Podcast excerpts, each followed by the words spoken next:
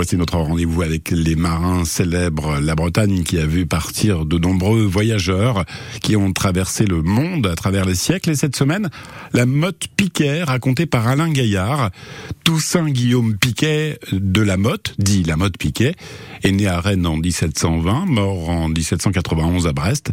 Cet officier de marine du 18e a fait euh, toute sa carrière en mer, plus de 50 ans sous les règnes de Louis XV et Louis XVI, en participant à pas moins de 34 campagnes.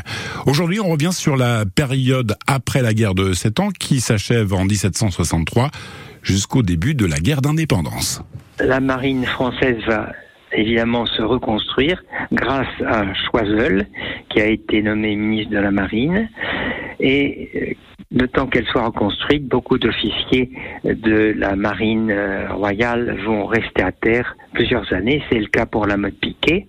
Hormis une campagne contre les barbaresques en 1763, il ne reprendra la mer qu'en 1772. Cette année-là, il reçoit le commandement d'une corvette, le Cerf-Volant, qui fait partie d'une escadre par d'Orvilliers. C'est une escadre dite d'évolution qui a pour but d'entraîner les officiers, les équipages, les canonniers. Et à son retour à Brest, la mode Piquet est félicité par d'Orvilliers car il a mené euh, vraiment de façon très compétente sa petite corvette. En 1775, la mode Piquet est appelée à Versailles. Louis XVI vient de succéder à son grand-père et veut refondre les ordonnances de la marine. Il s'entoure pour cela d'officiers compétents, dont la mode Piquet. 1776, la mode Piquet repart en mer, à nouveau dans une escadre d'évolution.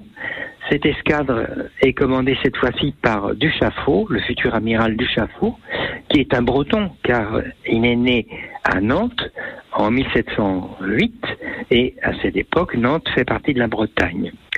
Donc, cette escadre d'évolution va, euh, comme celle de 1772, euh, entraîner les équipages, les officiers et les canonniers. Au cours de cette campagne, la situation se tend avec les Anglais. Euh, on est en période de paix, mais depuis un an, les colons d'Amérique se sont révoltés. Ils ont besoin d'armes et s'en font livrer par la France. Et les Anglais sont furieux. Ils arrêtent tous nos navires, ce qui ne se fait pas en temps de paix, et Duchaffaut doit euh, les mettre au pas. L'année suivante, nouvelle campagne d'évolution pour la mode Piquet, toujours sous le commandement de Duchaffaut, et la mode Piquet va avoir comme mission d'éloigner les Anglais euh, qui s'approchent trop de nos côtes.